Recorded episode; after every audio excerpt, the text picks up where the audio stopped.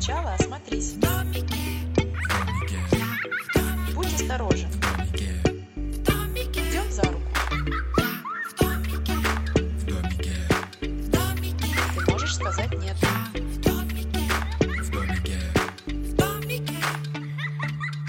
Привет, это проект «Подвиги», и вы слушаете подкаст о детской безопасности «Я в домике». Ведущий подкаста я, Светлана Примак, Я Наталья Широкова. и все 16 эпизодов подкаста с нами эксперт по безопасности, инструктор и тренер Екатерина Сапкалова. Всем привет! Мы все мамы детей разных возрастов, от грудничков до подростков, поэтому будем делиться личным опытом, задавать Екатерине вопросы, получать ответы. Сегодня говорим на очень важную тему, которая называется «Номера телефонов, которые должен знать ребенок». И в самом начале я предлагаю послушать вопрос, точнее историю от нашей подписчицы на эту тему. У меня двое детей, 9 лет и 3 годика. Мальчику 9 лет, он постоянно ездит на тренировки один. И один раз вышло так, что он вроде бы сел на тот маршрут, но он поехал в другую сторону, на другой район. И сын, не растерявшись, попросил водителя автобуса, чтобы он позвонил мне. Водитель позвонил, и мы с ним обговорили всю ситуацию. И он сказал, что объяснит сыну дальше, на какую остановку сесть, как доехать до своей спортивной секции, так как мы в этом районе никогда не были. На что очень большое спасибо водителю. Потом через какое-то время даже водитель снова перезвонил и узнать о том, что добрался ли ребенок, либо нет. Какой чудесный водитель. Да, Ну, особенно больше, момент конечно, позвонил. Да, конечно, больше надо не водителя похвалить, а маму и ребенка, что у них такие доверительные отношения, что ребенок в критической ситуации был спокоен, он не стал переживать, что он сделал что-то не так, а он стал думать, как он, как ему поступить, чтобы выбраться из этой ситуации. Я уж не знаю, как они там учили номера, не учили, что было до этого, проговаривали они ситуацию или нет, но парень молодец, все сделал верно. А Какие номера телефонов а, должен знать ребенок, кроме Мамин. телефонов близких людей? Мамин, близкий и служба спасения. Ну, это ам, вообще ребенок должен просто уметь находить номера телефонов. Кроме того, как знать, если не знает, Мгм. где я могу найти. Окей, я забыл мамин номер, где я могу найти, как я могу его вспомнить. У нас, например, а, маленький забывает первую цифру, девятку. И я его научила, говорю, скажи номер телефона. А какие цифры есть? Я ему перечисляю все цифры, он выбирает из перечисленных все цифры и называет тогда уже по памяти четко номер телефона, который нужен. Ну, то есть мы учим гибко относиться Мгм. к этому. Я... Вот по номера телефонов. А как их учить? С какого возраста их учить? Чем раньше, тем лучше. Но вообще к пяти годам уже возможно выучить два номера телефона. Если, например, сейчас ребенок еще не знает, один из классных способов — это сесть и написать визитки. 30 визиток мамины, а можно на одной визитке, там и мамин, и папин номер телефона. На визитке должны быть только номера телефонов, не надо никаких адресов, должность мамы, папы, где они работают и так далее. Просто номер телефона. Бываем дома с 18.00. Да, примерно, да. Даже имя не надо. Ну, чем меньше личной информации мы выкладываем в доступ, тем проще, тем, вернее, сложнее злоумышленникам ей воспользоваться, если вдруг они найдут. Все, и можно вводить такую привычку. Вот когда мы выходим из дома, мы проверяем, чтобы у нас был кошелек, телефон, ключи. Ребенок выходит из дома, он проверяет, чтобы у него в кармане была визитка. На всякий случай, пока вот он не выучил так, что его ночью разбуди и скажи номер телефона, пробормотал и лег спать. Он с этой визиткой спокойно. Если вдруг он забыл этот номер телефона, помните, я говорила, что правила безопасности как, эм, Как пазлы. Да, да, забыл телефон, стой на месте. Жди, когда вспомнишь, озарит тебя и так далее, либо запиши, либо попробуй, скажи, а дайте я так позвоню, дайте я так позвоню. По сути, этими номерами можно воспользоваться. Но я вот тут, знаете, недавно размышляла. Вот мы учим учить номера телефонов, а что будет, если связь не будет работать? Мы же так привыкли, что Да. сейчас номер телефона выучишь, и все будет хорошо. И вот здесь-то как раз-таки нужны другие навыки, которые могут пригодиться. Либо стоять на месте, опять же, а если небезопасно стоять на месте, ну, например, там, не знаю, молния, гроза, дождь сильный, да, надо как-то укрыться, ну, то есть в каком-то радиусе какая-то должна быть договоренность, что я здесь, кричать, привлечь внимание, попросить, чтобы тебе помогли, дозвониться, еще что-то сказать. То есть вот такие разные какие-то моменты классно проговаривать и моделировать в игре, когда ты не говоришь «садись, ребенок, мы сейчас с тобой поговорим про безопасность, если будет молния, гроза, и ты потерялся, да, что ты будешь делать, а создавать ситуацию. Вот здесь в игре машина, ой, дождь пошел, там можно даже побрызгать какой-нибудь пульверизатор взять, дети вообще будут в восторге. Дождь пошел, еще гроза, гром, что делать, куда бежать, под какое укрытие прятаться, как позвонить, все, связь не работает, как позвонить. У ребенка же был план, надо позвонить. А нет, все, ждем, когда дождь закончится. А долго ждать придется, не знаю. Спокойно ждем, знаем, что мама меня ищет. Все вот эти моменты, они как раз прорабатываются. Как еще можно выучить номер телефона? Визитку написали, положили в карман. А там дальше как фантазия на самом деле хватит. На холодильнике цифры расставили, придумали песенку какую-нибудь на номера телефонов, чтобы слог был, чтобы какой-то ритм был. Классно для подростков ставить номер телефона на пароль от Wi-Fi, они быстренько запоминают. Ну, даже для шестилетки тоже легко уже поставить, потому что мультики хочешь, включи. Не знаешь, ничего сделать не могу. Иди учи. Иди учи, да, иди найди. Голодный. Вот. И, конечно, дома... От каши отказался еще в прошлом эпизоде. От каши отказался, мультики посмотреть не может. Бедняжка, как неудобно жить. В домике. Моей практике была такая зарисовка. Значит, я пришла в библиотеку для того, чтобы проводить семинар для взрослых. Стою около входа, жду взрослых и вижу, как такой достаточно крупный мальчик э, плачет, и рядом с ним сидит э, взрослый человек. Произойти же могло бы все что угодно, и рядом с мальчиком сидит взрослый человек, значит, все под контролем.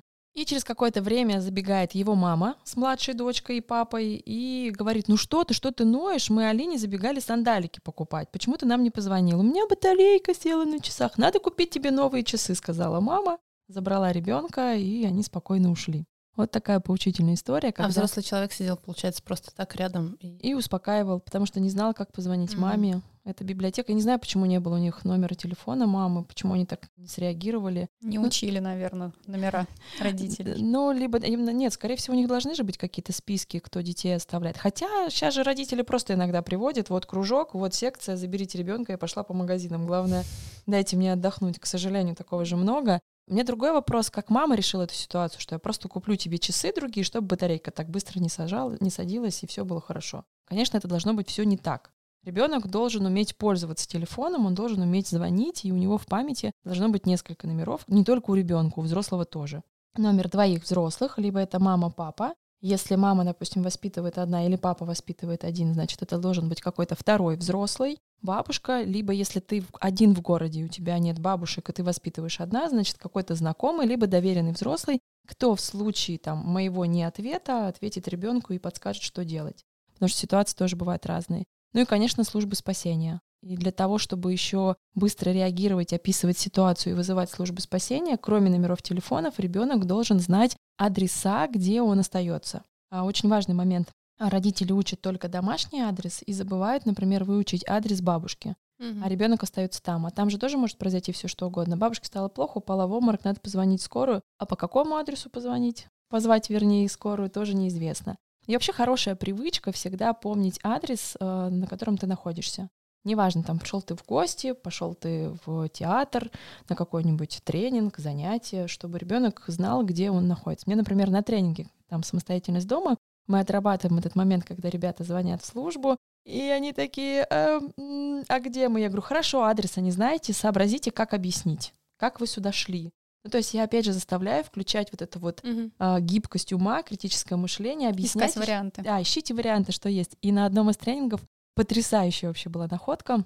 Светило солнце яркое, и на жалюзи отражался номер телефона, э, рекламный номер телефона со стекла, там было какое-то пространство, счастливое время, по-моему, называется.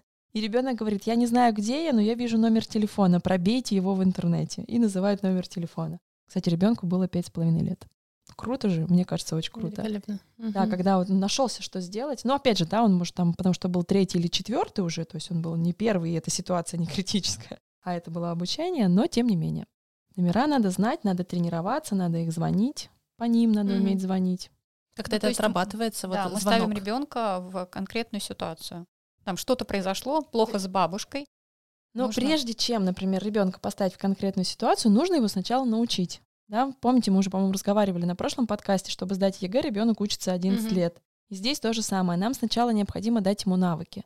То есть мы сначала приучаем его пользоваться телефоном. Не кнопочка один и вызывается бабушка. Если даже у ребенка есть уже свой телефон, даже если он пользуется маминым телефоном, мы набираем прям номер телефона, если ты хочешь спросить. Мы учимся пользоваться телефоном, учимся, учим ребенка пользоваться телефоном в разных ситуациях, и с мамой, и с папой, и так далее. Потом, после того, как он это уже делает легко, не задумываясь ни о чем, мы уже говорим, слушай, а давай поиграем. И вот мы всегда играем. Знаете, как классно для малышей? Вот со старшими, конечно, так уже не пройдет, с ними просто нужно обсуждать, что делать, если. А вот с младшими можно добавлять все в игру. Например, малыш сидит, э, играет в кинетический песок. Ну, так у меня было, я готовила, а мой маленький в кинетический песок тут же играет. И вот он там строит, строит, смотрю, все, у него уже интерес пропадает. И я говорю, ой, динозаврик потерялся.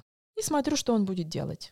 А, предлагаю ему ситуацию. Расскажет динозаврик маме, расскажет динозаврик папе. Он побежит искать или будет стоять? А кому он позвонит? А он знает номер, а давай повторим его номер. И смотрю на ребенка, сможет он повторить номер или нет. И вот в этих всех ситуациях очень хорошо все проигрывается. Потом там с машинками играем, играем. Ну, девчонки с единорогами, с принцессами. Давай позвоним, давай. Позвони своей маме, спроси, может ты со мной пойти. Так в игре они запоминают, тренируются. И потом для них это естественный навык. То есть, получается, с самых первых игр мы начинаем уже отрабатывать вот эти Конечно, конечно. Вот у вас сейчас появятся первые телефончики, вот эти, которые будут кнопочкой и куча разных песенок. Вот они сначала позвонили, потом, можно, давай позвоним бабуле, давай, там, как, или давай позвоним э, ну, в какую-нибудь службу спасения и позовем, чтобы они приехали и достали какого-нибудь там кота с верхней полки. Как раз есть кот. Да, вот они там, хоп, один, один, два, они уже там могут прям нажимать. То есть показывать э, телефон, для чего он нужен. Что это не просто mm-hmm. игрушка, которую мы играем, потому что дети, так как у нас сейчас современные воспринимают телефон, особенно смартфоны, они их воспринимают как доступ к играм, а не доступ к телефону. А ведь это мы, потому что привыкли. У нас тогда, помните, появлялась только звонилка и смс-отправлялка, и все. Вот это сейчас уже там весь мир погружен, и телефон порой знает больше про нас, чем кто-либо. И змейка еще. И змейка, точно. И тетрис, тетрис еще был. Ну, змейка, да. А кого как? Да. А вот еще, знаете, такая есть э, ошибка у детей на тренингах «Безопасный интернет». Они, например, говорят, ну зачем мне, мне же там Face ID есть, либо еще что-то, или отпечаток пальца. Вот буквально у моей знакомой украли iPhone, я не помню, какую модель. В общем, все вскрыли, везде зашли, mm-hmm. все заблочили, все сломали, все, все можно сделать. Это про телефон, э, учить ребенка обращаться с телефоном. Мы же вообще в целом, да, будем говорить про эту тему что на телефоне не хранить очень много личной информации, которая может стать доступна другому, если вдруг телефон попадет в чужие руки. Ну, то есть, опять же, да, мы возвращаемся к тому, что польз... учить пользоваться телефоном как телефоном, угу. а не всем миром в одной угу. коробочке. Который потеряешь и потеряешь доступ много к картам, чего. к деньгам, к личным фотографиям, к социальным сетям. А вот по умным часам вопрос, насколько, с какого возраста мы начинаем пользоваться умными часами? Спасут ли они в случае чего?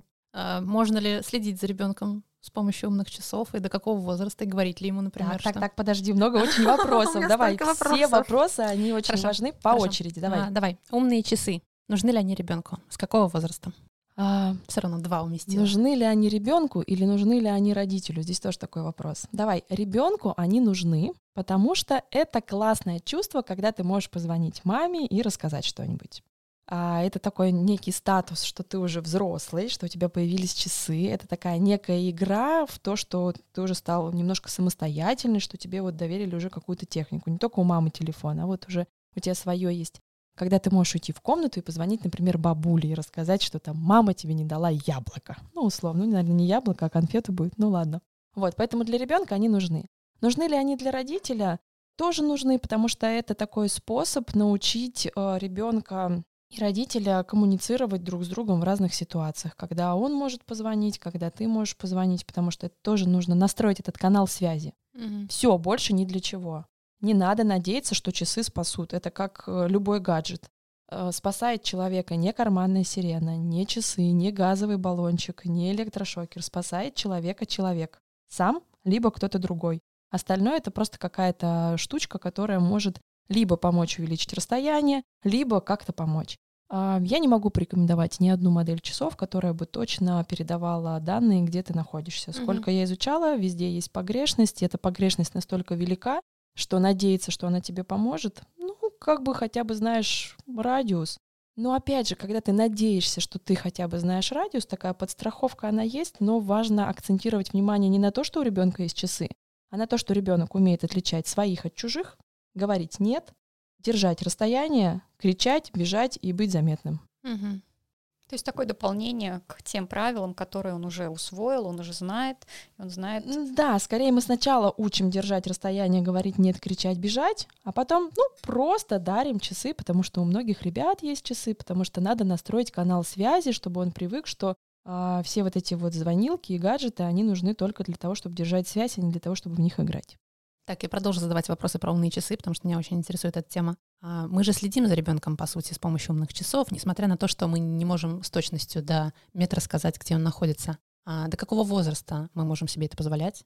Говорите ли ребенку, что мы это делаем? То есть как он будет ли нам доверять? В каждой семье должно быть правило. Всегда кто-то должен знать, где ты. Мы за ребенком не следим.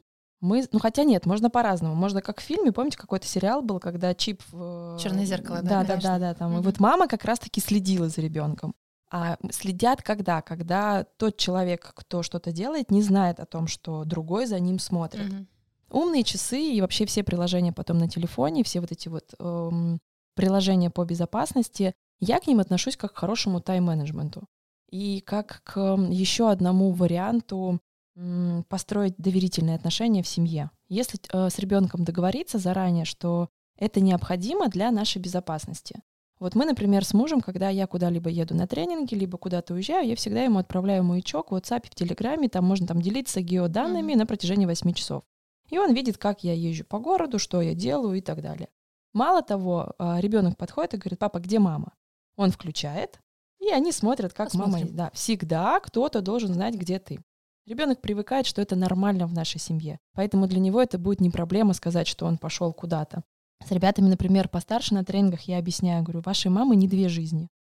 Это не так, что она свою жизнь живет сама, и еще она параллельно живет жизнь и следит за вами. Нет, ей это необходимо ровно там три или четыре, ну для сильно тревожных, пять раз в день. Вот она ест и думает, так, все ли хорошо? Надо бежать спасать? Не надо, все нормально, живу спокойно. А сейчас надо спасать? Нет, все хорошо, все, говорю, больше, вот маме это больше ни для чего не надо. Пару лет, по-моему, назад а, Мел э, делали такую э, конференцию, там сидело несколько взрослых и обсуждали подобную тему, надо Мгм. ли следить за детьми и так далее.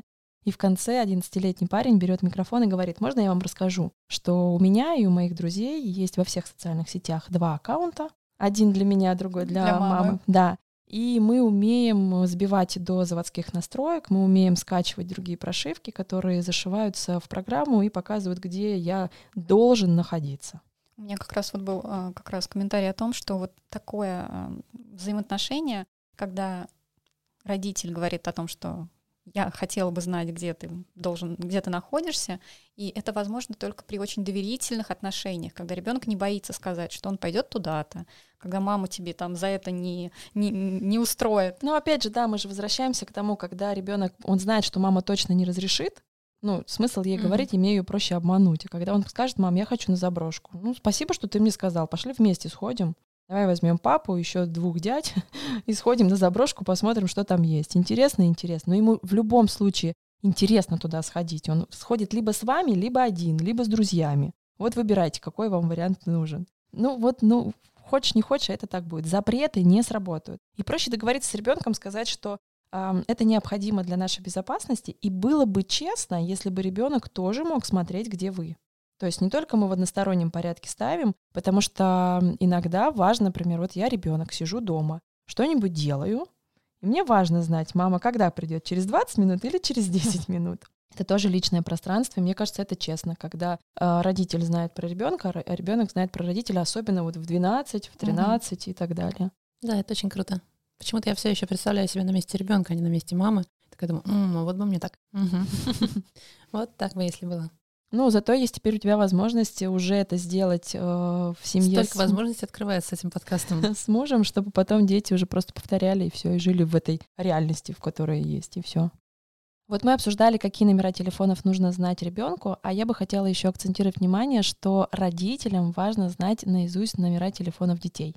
Я встречала таких родителей, которые просто не акцентировали это внимание и не учили. А ведь может произойти тоже все что угодно. Ты едешь за ребенком в школу, телефон сел, и- и предупредить не можешь. И ребенок там ждет, чтобы тоже предупредить. И предлагаю еще здесь дать такой лайфхак. Договориться с ребенком о действиях, как ты будешь действовать в случае, если я тебя вовремя не встречаю. Например, у вас должен быть такой алгоритм. Я сижу в школе, если мама не приехала в назначенное время, я спокойно 10 минут сижу и вообще даже не переживаю. Как только прошло 10 минут, я ей звоню. Если мама не отвечает и не объясняет, что у нее сломался каблук, ее обрызгала вода, не знаю, автобус застрял, у него отвалилось колесо и так далее, то я жду еще времени. Как только проходит полчаса после того времени, как должна приехать мама, я звоню второму взрослому. И второй взрослый мне уже подсказывает, как действовать. Для того, чтобы ребенку было спокойно. А еще дома должен быть а, такой листочек на видном месте у ребенка, где написан адрес, тоже номера телефонов. Если экстренная ситуация, если, например, там запах дыма, запах газа, надо Куда позвонить. звонить? Да, потому что он может растеряться, и чтобы знать, где посмотреть, он может просто прибежать, посмотреть, и все. У нас бывают такие случаи, я вот видела сюжеты, когда взрослые забывают номера телефонов. Ну, неудивительно, мне кажется, в стрессе Конечно, расте- растеряться и забыть все, что угодно. дети у нас многие называют номер 911, что они будут звонить в службу. А, Они кстати, он звонят. работает. Да. Работает? Он работает в России, с него идет переадресация на 112. Ну, кстати, надо попробовать тогда. Потому что я про это не знала и всегда акцентирую внимание, что в России это 112. Они такие, а, да. Мы спрашивали потом у наших друзей-спасателей, что у нас вот такой случай, ребенок позвонил, а его переадресовали, и они уточняли, потому что тоже как бы такая вот э, неоднозначная ситуация, вот действительно работает, да, идет переадресация. Но тогда наши все молодцы, кто это придумал, потому что знают, что такое может случиться. Здорово, слушайте, прям классно. Ну, Наконец-то и мы чему-то научили эксперт по безопасности. Да, Петюня. Ура! Успех. Еще, наверное, можно акцентировать внимание на том, что номер 112, он может работать без э, сети. Главное, чтобы только был телефон заряжен. И на 112 даже можно отправлять смс -ки. Этот случай пригодится в тот момент, если вдруг в здании есть кто-то опасный, а ты, допустим, прячешься в какой-то комнате, то можно отправить и оповестить. Это был очень короткий, но очень полезный эпизод про важные номера телефонов, которые нужно знать ребенку. Я даже не заметила, как время пробежало. Да, уже все? Уже все. Но мы все обсудили, и это очень здорово, что наши слушатели услышат эту информацию, поймут, что нужно написать ребенку на записке, которые мы вкладываем ему в карман или в специальный браслетик. Нужны ли ребенку умные часы и как учить номера телефонов. Подожди, да я еще скажу. Есть такой момент, родители любят на рюкзаках, на куртках писать фамилии и имена детей. А, Либо на шапках, даже такие прям сейчас есть бренды, которые это делают. Это не совсем безопасно, потому что это информация, которой может воспользоваться любой человек на улице. Например, о, Ваня, привет, а я друг твоего папы, его же Валера зовут, да, точно, да, слушай, а мы знакомы. И тогда человек автоматически становится знакомым для ребенка. Ну, он так думает, что он знакомый. Поэтому, если есть возможность а, избегать, не писать фамилии, имена, то классно. Если, конечно, ребенок ходит в какую-то спортивную секцию, и у них там регламент, что должна быть фамилия, имени написана на одежде либо на рюкзаке, то проговорить этот момент, что тот человек, который пользуется информацией, что у тебя написано на одежде, еще не факт, что твой знакомый. Работает правило, всегда кто-то должен знать, где я, дай-ка я позвоню маме и уточню на всякий случай или предупрежу. В сериале Декстер есть такой момент, когда маньяк гонится за ребенком по парковке и видит а, на машине, откуда ребенок вышел, а, фигурки людей. Б- Мгм. большой мальчик, большая девочка, маленький мальчик, маленькая девочка, и у всех прописаны имена. И он подходит к мальчику и говорит, твой папа Дэвид сказал мне, что я должен привести тебя на парковку. И мальчик такой, ну, раз, Ну, папа же сказал, да. Да. я пошел. Учим сомневаться и перепроверять Да. информацию. Слушайте наш подкаст на всех удобных вам а, платформах для подкастинга. Подписывайтесь на нас на всех удобных вам площадках для подписывания. Смотрите нашу видеоверсию на YouTube, на канале «Время героев» и на Рутюбе. Этот подкаст создан при поддержке Фонда президентских грантов. Спасибо и до встречи. Желаю всем жить в безопасности. Пока. Мы, кстати, не сказали в прошлом выпуске, что подкаст этот изменился джингл. Но ты улыбалась. Ну да, типа и показала, Ну и что... все, достаточно. Подкаст о детской безопасности «Я в домиках». В домиках. А еще Еще тут у нас одна есть. Приехала, не выгонишь.